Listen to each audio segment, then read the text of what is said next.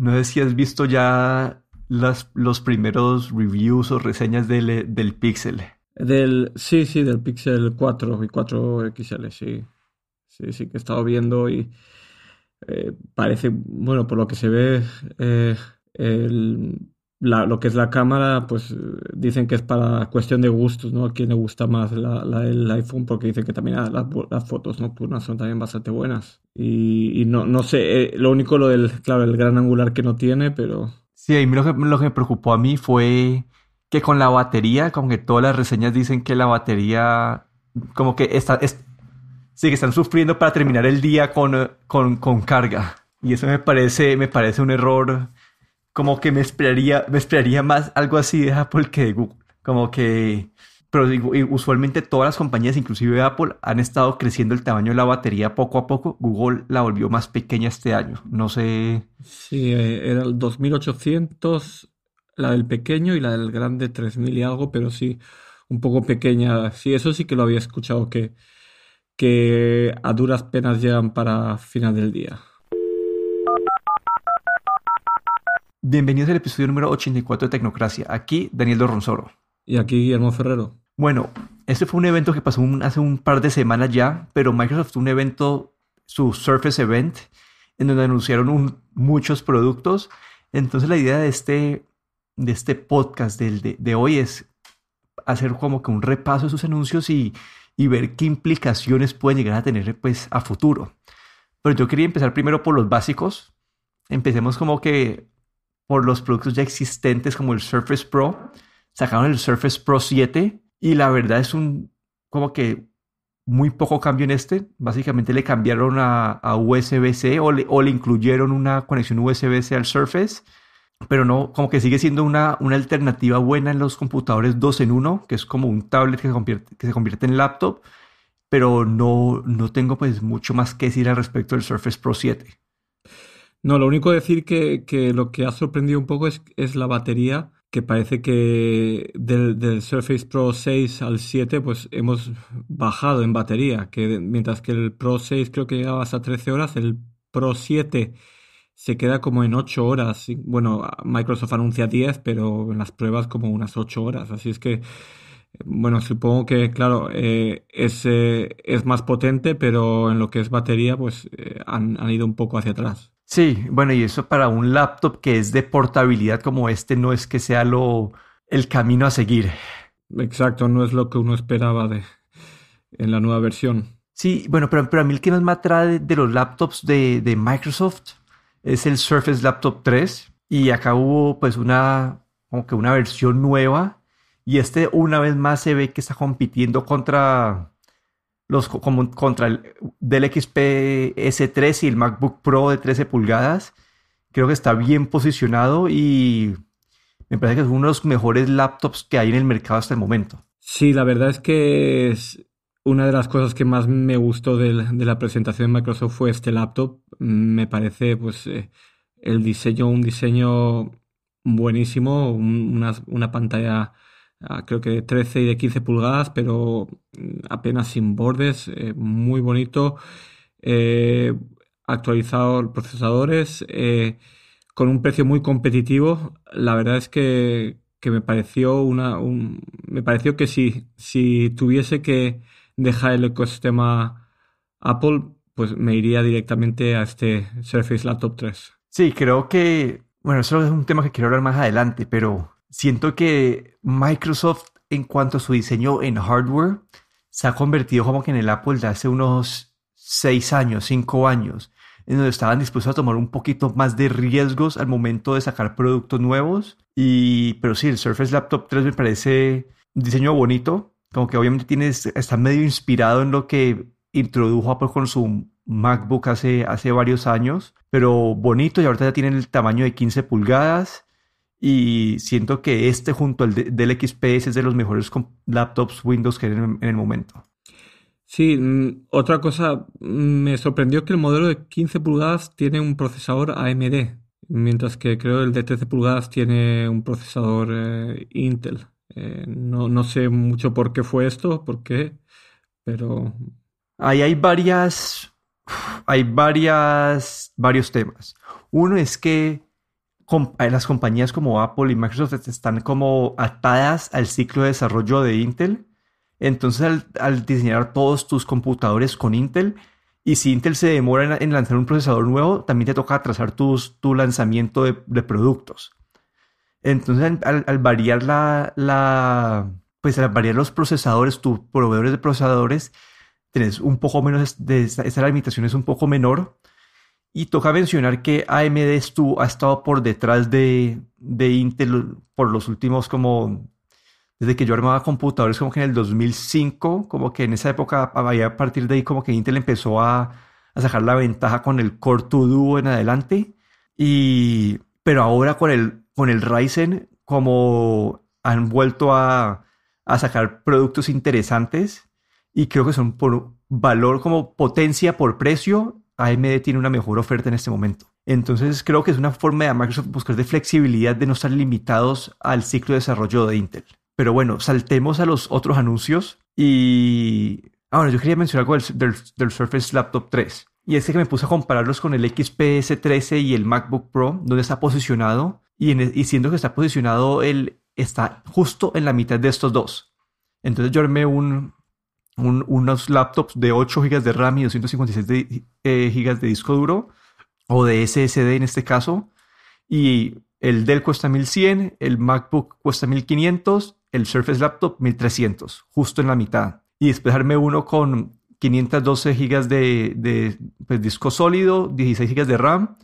Y una vez más, el XPS 1800 dólares, MacBook Pro 2200 dólares y el Surface Laptop 2000 dólares. Es decir, que están posicionados de una manera similar y pues sí, se está posicionando Microsoft justo en la mitad entre Apple y, Dell, que me parece interesante y son computadores que han demostrado estar muy bien construidos, de buena calidad y creo que es el producto a seguir en el mundo, en el mundo Windows.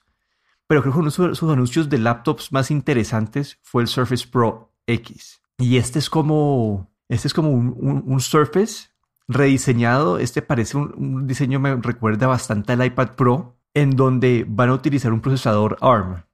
Y esto es, ¿qué quiere decir esto? Un procesador ARM en un laptop, creo que hemos hablado esto antes en el programa, te permite tener mejor calidad de batería, como tener un computador que esté como que always on, pueda estar conectado a, red, a red móviles fácilmente y se vuelve un computador portátil muy bueno las limitaciones que tiene este, este, computador es que su capacidad de procesamiento no es tan alta. Entonces es ideal para una persona que quiere abrir documentos simples de Word, abrir su correo, abrir páginas web y hacer cosas en Excel básicas. Pero, pero te da un computador relativamente pues, barato, con mucha portabilidad, que esos, esos computadores les, da una, una duración de, de, vida de batería como que de 20 horas y son más pequeños, entonces no sé, me parece interesante y me parece mejor alternativa que lo que hablamos en el episodio pasado del, Chrome, del Pixelbook Go, porque este computador, aunque es ARM, eh, puede correr cualquier aplicación de Windows. Algunas las tiene que virtualizar para correr en, ese, eh, en ese ambiente, pero no te limita como el Pixelbook Go a, al Chrome OS. Yo lo que tengo entendido es que hay algún pequeño problema o alguna cosa, por ejemplo, como integración de Dropbox con el Explorer no funciona, pero algunas pequeñas cosas que no, llegan a funcionar, que no funcionan en estos, en esta, en estos ARM. Y lo que sí que he visto, he, leído es que, que, esta emulación que hace para poder ejecutar aplicaciones Windows, pues que es muy, digamos, está muy bien hecha y que uno no se da ni cuenta. Sí, eso es lo importante, ¿no? Que ellos han hecho esto que sea para el usuario sea transparente y esto va a ayudar a la transición y creo que esto es lo que Apple eventualmente va a querer hacer, ya que ellos están desarrollando unos chips o unos procesadores muy buenos y simplemente por el hecho de ser ARM todavía no lo han podido, no, podido incluir en su línea de MacBook. Pero todo apunta a que el futuro, en uno o dos años, los MacBooks vayan a, ser, a tener este ARM y el Mac OS va a tener que tener un cambio radical o para correr en un ambiente virtualizado donde puedan correr aplicaciones basadas en, eh, en la, la arquitectura de Intel o simplemente que van a dejar de funcionar las aplicaciones. Vamos a ver qué pasa ahí. Pero siento que este, este Surface Pro X es como la alternativa para alguien que quiera que se esté moviendo mucho, quiere un computador para funciones básicas, pero un computador bueno para esas funciones básicas. Claro, también el, tener este, este chipset SQ1, eh, que si bien entendido está basado en Snapdragon y tiene procesador Qualcomm, pues también hace que, tenga conexión eh, a red móvil, LTE y claro, eso también hace, le da, le da todavía más movilidad. Ya es como un iPad con, con lo que conversión celular, que, que, pues para, para un laptop también supone mayor gasto de baterías y claro, con este procesador AMD, con la parte de, de, digamos, de conectividad eh, a red celular integrada, pues le da bastante más vida y mucha más movilidad. Sí, no, me parece, acá estoy viendo las fotos y en diseño me acuerda mucho al iPad Pro y el hecho de que también es un convertible, que no es un, que pues que se le puede quitar el teclado y que el computador está todo pues en la pantalla, eh, no sé, me parece bonito. Creo que una vez más viene sin, viene sin eh, el teclado, es decir, que lo venden como, me parece un error. Lo que me preocupa aquí es, esta es la misma historia del, pues, del, del, Chrome, del Chromebook de Google y, y, el, y, el, y del, y, se me fue la y el iPad Pro, en el sentido de que es un computador un poco más limitado, pero por el precio como, no sé, siento que el Chromebook y el iPad te dan, eh, por un precio parecido o menor, te dan una experiencia también móvil, puede ser buena. No sé, como que al final depende de las actividades que vayas a hacer, como si si el 100% de tus actividades es eh, correo, Excel básico y Word, uno puede vivir con, en el mundo iPad Pro y sería una experiencia demasiado buena. Pero si quieres tener ese, ese, ese potencial de hacer ese 5% de actividades que una vez al, como que una vez al año vas a abrir una, una aplicación específica que, que, no puedes abrir un iPad, entonces siento ahí, ahí es donde tiene la ventaja este, este Surface Pro X. Claro, después de todo, pues es, es, eh, es eh, un procesador ARM, pero, pero tienes todas las aplicaciones de Windows y eso, claro, no, no, no hay, no, no se puede competir con eso. Y has mencionado también el diseño, pues me parece, la verdad es que un diseño muy bonito, un, eh, con una pantalla de 13 pulgadas, un perfil de, de solo 5.3 milímetros, es decir, muy finito, y un peso también bastante ligero, creo que son como unos 800, 800 gramos, menos de un kilo. Y, me pareció también muy curioso cómo han, cómo han integrado este, el, el, eh, el lapicero o el, el eh, Surface, eh, no sé si se llama Pencil, como, el Surface Pen, lo han integrado en el mismo, la misma carcasa de teclado. Ahí han hecho como un pequeño hueco donde el, el lápiz está, digamos, guardado y oculto y cuando quieres utilizarlo, pues eh, eh, simplemente eh, deslizas un poco el teclado hacia afuera y ahí sale, sale el Surface Pen. La verdad es que un diseño, como has mencionado antes, pues Microsoft está, está siendo innovador, muy innovador, está arriesgándose y está sacando unos diseños, la verdad es que, que de lo mejor que hay, superando yo creo que con creces a, a Apple incluso. Listo, y otros anuncios nuevos fueron los Surface Earbuds, son sus audífonos estos se ven un poco extraños, estos audífonos. Parecen como, como una, que uno se, pusieron una, moneda en la oreja, más o menos. Van a costar 250 dólares. Eh, y algo que me gusta a mí, esto es mi gusto personal, es que hoy en día la gran mayoría de audífonos auriculares que entran en la oreja tienen como una cosita de silicona que te entra bastante en el canal, en el ducto de la oreja y bloquea los sonidos. Pero a mí esto, personalmente, eso me molesta. Entonces, algo que me gusta a mí de los audífonos de, de Apple, de los AirPods, es que no entra completamente en la oreja.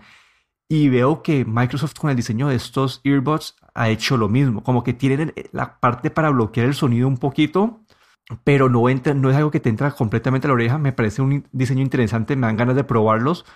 Van a costar 250 dólares, que es un poco alto. Pero si, si la experiencia que Microsoft ha tenido con los audífonos grandes que van encima de la, de la cabeza si tiene una calidad de sonido como esa, puede ser una opción bastante interesante. Y esa superficie grande que tiene como oreja tiene una función y es que es una, un, control touch. Entonces, si uno desliza como que, eh, como de atrás para adelante hace una función, de adelante para atrás hace una función, de abajo para arriba hace otra, otra función. y a primeras impresiones todavía no hay reseñas, pero primeras impresiones la gente dice que estos controles pues funcionan bien, van a durar 8 horas por cada carga y la cajita donde se guardan que es un poquito grande, tiene hasta pues para cargar los 24 horas. No sé, como que además de que un diseño extraño, me parecen una, unos audífonos que quiero ver la calidad del sonido, pero se ven muy atractivos. Pues sí, eh, como has mencionado, lo, que más llama la atención es, es, el diseño. La verdad es que un poco extraño, son unos, unos círculos bastante grandes. Eh, parece que parece un poco como de Frankenstein. Eh, pero la justificación que han dado pues es, el tener esa superficie grande para poder eh, incorporar estos gestos para subir, bajar volumen, cambiar de canción. Y luego también eh, lo que ha anunciado también es, la integración con Microsoft Office. por ejemplo, pues mientras uno está dando una presentación y, lleva estos earbuds, earbuds puestos, pues puede transcribir lo que estás hablando, por ejemplo, también pueden hacer esta función que, ya habíamos hablado en, los de, en el evento de, Google, eh, de los eh, Pixel Buds, pues que también puede, puede hacer, o se supone que puede hacer traducción. Eh, claro que, esto también habrá que ver cómo funciona, pero ellos le han dado mucho énfasis a esta integración con, digamos, esta parte de productividad de los, de los audífonos con, con, lo que es su, su, ecosistema Office, digamos, para la gente, sobre todo para, para empresas. Y, y, sobre la cajita que, de carga que proporciona estas 24 horas, la verdad es que es un poco grande. Yo creo que es muy difícil batir el, el tamaño de, de, la cajita de los AirPods. Yo creo que los AirPods tienen un tamaño ideal, una cajita que se puede meter incluso en el, en el bolsillo de los ese bolsillo pequeño que tienen los, los eh, jeans o los, los eh, pantalones tejanos o vaqueros, como decimos nosotros, que tiene un tamaño ideal y esta cajita es un poquillo, digamos, demasiado grande, ¿no? Pero yo creo que, bueno, eh, aún así, pues se ve bastante bien, un diseño muy limpio. Y bueno, y habrá que ver también sobre, sobre el sonido, pues habrá que ver ya algunas reviews ya cuando salga, salga a la venta. Y, y la verdad es que el precio un poquito alto, 250 dólares. Y la verdad es que pues habrá que ver sobre todo, como digo, la, esta calidad de sonido y también esta, esta integración ¿no? que, que ellos hacen mención con el Office. Sí, hoy en día hay tres gamas de precios en audífonos inalámbricos. Los sub 100 dólares son audífonos que tienen problemas de conexión, muchas veces no son completamente inalámbricos, no les dura mucho la pila, pero son audífonos que cumplen su función básica. Alrededor de 150 dólares tenemos los de Samsung, los de Apple, tenemos... Eh, sí, acá en 150 dólares tenemos audífonos que ya tienen una función buena, con sonido decente, en el mejor sonido. Y en los 250 dólares están los de, los de Bose, los de Sony, los de marcas así de especializadas en sonido. Entonces Microsoft lo está posicionando en cuanto a precio como si fuera un, como un producto de muy, pues de muy buen sonido toca ver si en verdad reproduce buen sonido, porque si lo es, como que creo que puede dominar esa categoría. Pero Microsoft tuvo un One More Thing, una cosa más, algo, es, algo que era, algo que siempre había en los eventos de Apple, pero recientemente con su, con su miedo a innovar, a, a tomar riesgos, Apple no ha hecho este One More Thing, pero Microsoft ya lo ha hecho varias veces. Lo hizo una vez con el, creo que fue con el Surface Studio, otra vez con el HoloLens y esta vez con el Surface Neo y el Surface Duo. Bueno, el Surface Neo y Surface Duo son dos aparaticos que son teléfonos o computadores doblables, pero no de pantalla doblable. ¿Qué quiere decir eso? Que son dos pantallas independientes, pero se puede, el, aparato se puede doblar. Entonces empecemos primero por el Surface eh, Neo no los quiero, no los quiero confundir. El NIO es el, el, laptop, ¿no? Sí, sí, el NIO es el que tiene teclados y el laptop. Listo. Entonces empezamos por el Surface Neo. El Surface Neo son como tener dos tablets que se doblan. El borde que los separa en el medio es bastante pequeño. Obviamente no es igual que no es igual que tener como una pantalla completa que se dobla, pero al no ser igual tiene unas ventajas.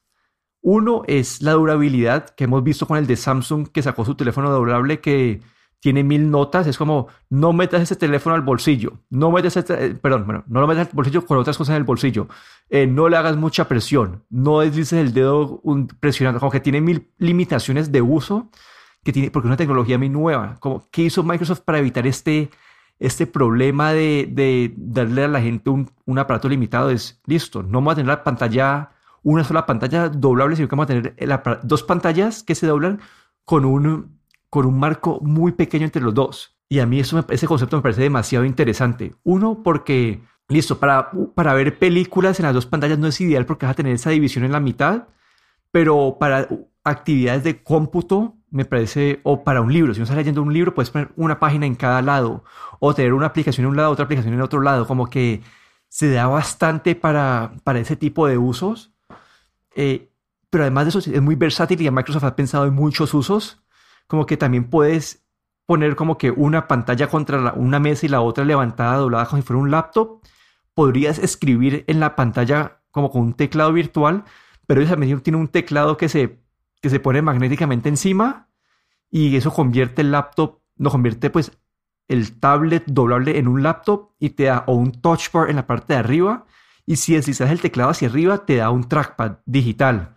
Entonces siento que Microsoft con su implementación ha pensado en todo ¿Y qué uso le veo yo a esto? Esto yo lo veo como que un, multiusos, en el sentido de que uno muchas veces quiere usar un, eh, un tablet para algo y un laptop para otro. Este te, este te permite hacer todo en un solo lugar y, te, y se adapta o es muy versátil, se adapta a gran cantidad de situaciones como para leer un libro, es perfecto porque puedes doblarlo y como que cada, cada pantalla es una hoja del libro para tener dos aplicaciones lado a lado, para volverlo a modo laptop y tener una pantalla grande como que touch bar y ver qué está pasando.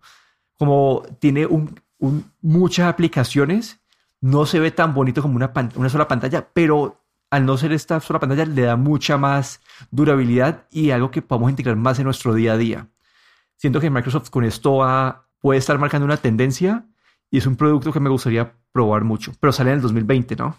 Sí, eh, sí, eso fue una de las cosas que nos dejó, creo que a todos un poco sorprendidos, es que eh, se refirieron a, a la, al 2020, incluso fin de año del 2020, o holiday period, pero no especificaron si era las vacaciones de verano o las de Navidad, pero nos, dejó, nos dejaron así como un poco con, con todo en el aire. Pero sí, lo que tengo que decir es que me pareció, pues, eh, desde el punto de vista de diseño, pues, muy ingenioso, me pareció una pasada. Eh, mientras otros, eh, otros están intentando hacer estas pantallas doblables, pues Microsoft decidió pues, poner dos pantallas con una bisagra en medio. Realmente, si, si uno piensa este, estos dispositivos como el Samsung Galaxy Fold, uno puede ver, claro, un vídeo en pantalla completa, pero en, en este Surface Neo pues también puede uno ver el vídeo en, una media pantalla de estas, en, formato apaisado, y no va a ser mucho más pequeño que si lo ve entre las dos pantallas, que no, tampoco se va a perder ahí mucho. Y luego, claro, da una versatilidad desde el punto de vista pues de, de, cómo ponerlo sobre la mesa, de, cómo abrirlo completamente, utilizarlo como un tablet solo con la mitad de la pantalla eh, poner ese teclado magnético encima y utilizarlo como si fuese un laptop con teclado físico incluso. Y luego, pues, eh, hacer multitarea de dos aplicaciones entre pantalla y pantalla, o incluso a lo mejor, pues, mm, más, más de dos aplicaciones a vez, a lo mejor incluso cuatro, ¿no? Eh, la verdad es que es como, yo creo que aquí es como un experimento. Microsoft también dijo, pues, que, que el motivo por el que va a venir o porque todavía están, están en desarrollo y esto lo vamos a ver a mediados finales del año que viene es porque también quieren ver este el, qué tipos de, de uso eh, los, los desarrolladores eh, le van a dar, ¿no? Esto, el éxito de este, de este formato, digamos, depende mucho de, de lo que veamos, ¿no? De cómo los desarrolladores lo, lo, adopten y de lo que las nuevas aplicaciones que pueden dar a este, a este formato, a este nuevo formato de, de, dos pantallas.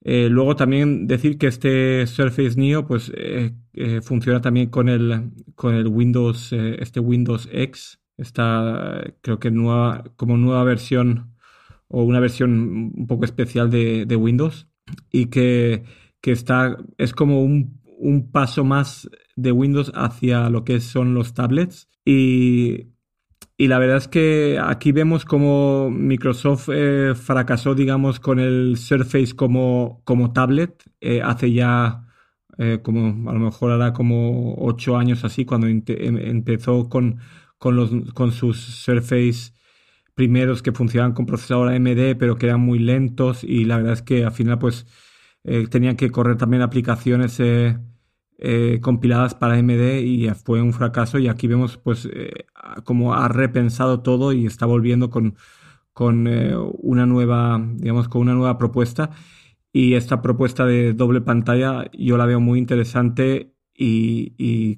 como, como he mencionado pues habrá que ver qué, tipo de utilidades ¿no? los, desarrolladores sobre todo le van a dar y, ver lo que, lo que se puede llegar a hacer ¿no? con, este, con este nuevo formato.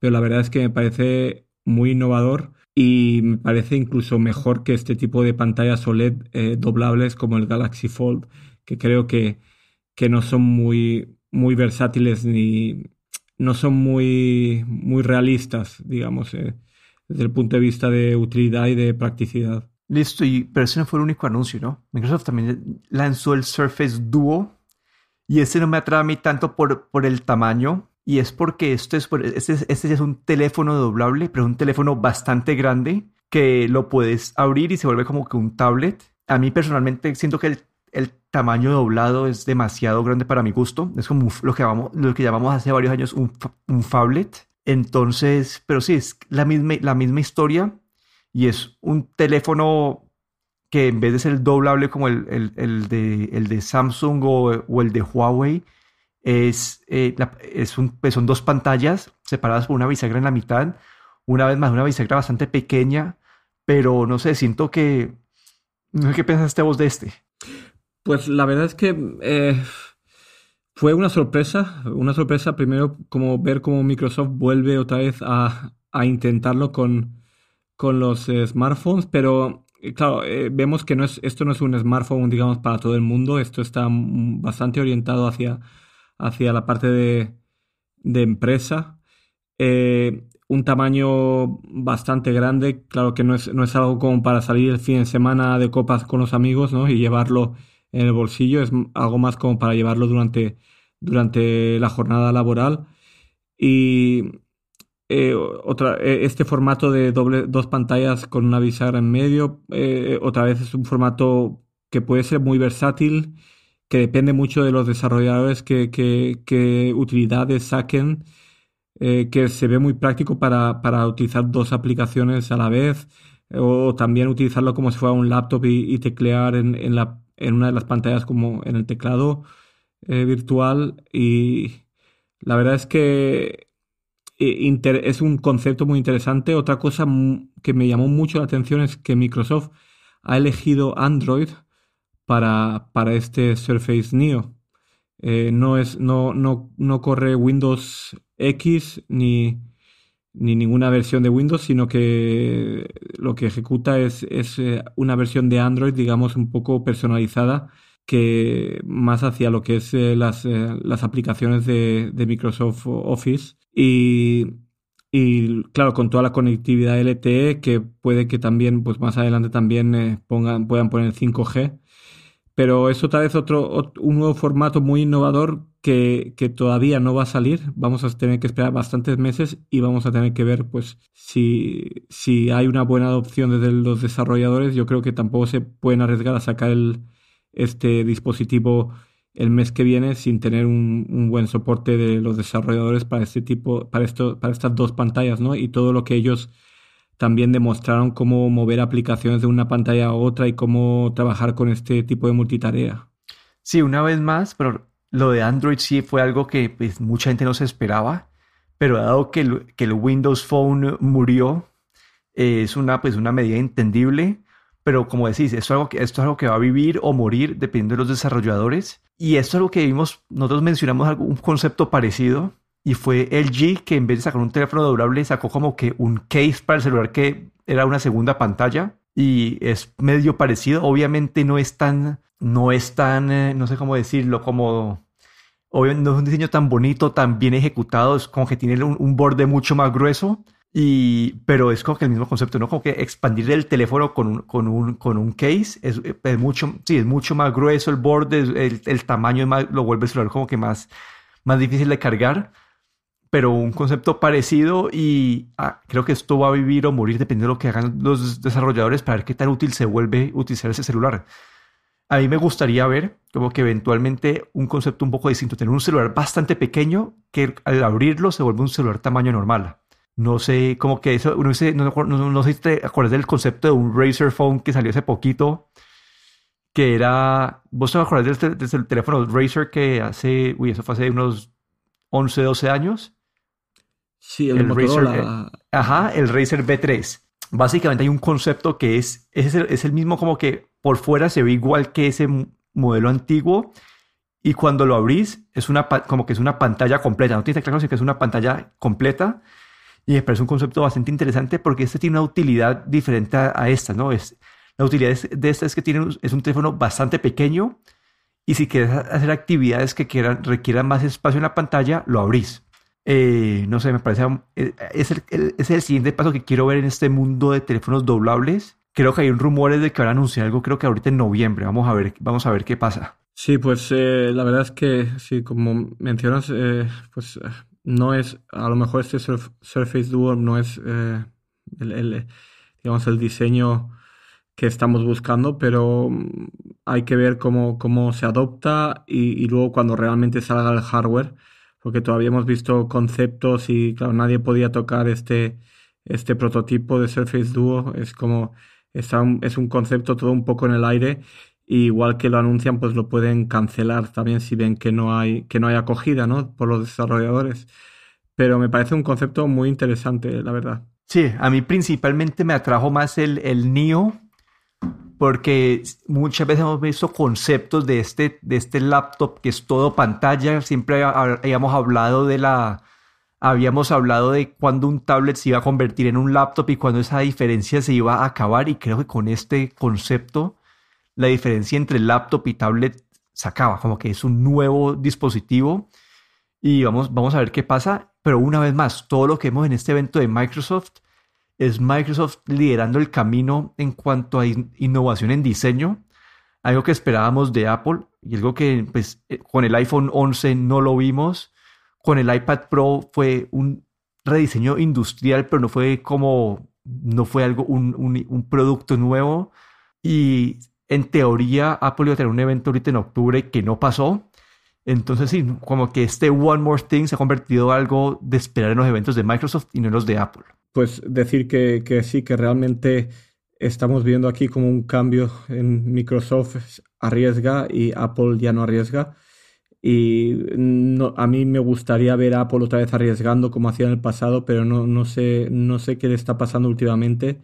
No sabemos si es una fase que está intentando básicamente sacar jugo a los productos que ya tiene el mercado pero me gustaría pues ver más innovación por parte de Apple, pero hay que decir que, Microsoft está realmente liderando y esto que anunció, estos productos que ha anunciado, sobre todo el Surface Neo y el Duo, pues la verdad es que son algo, algo muy interesante y, los, y los laptops, este, el Surface Laptop 3, la verdad es que me pareció un hardware muy bueno y un laptop que si, si no estuviese en el ecosistema Apple, pues lo tendría muy claro. Bueno, eso es todo por el episodio de hoy. Si les gustó este episodio, recuerden que pueden compartir el, podcast con sus amigos. También, si tienen un dispositivo Apple, vayan a la aplicación de Apple Podcast, buscan Tecnocracia y nos dejan una reseña con cinco estrellas. Aquí me despido. Daniel Dorronsoro en Twitter en arroba de Y aquí Guillermo Ferrero en Twitter arroba galletero.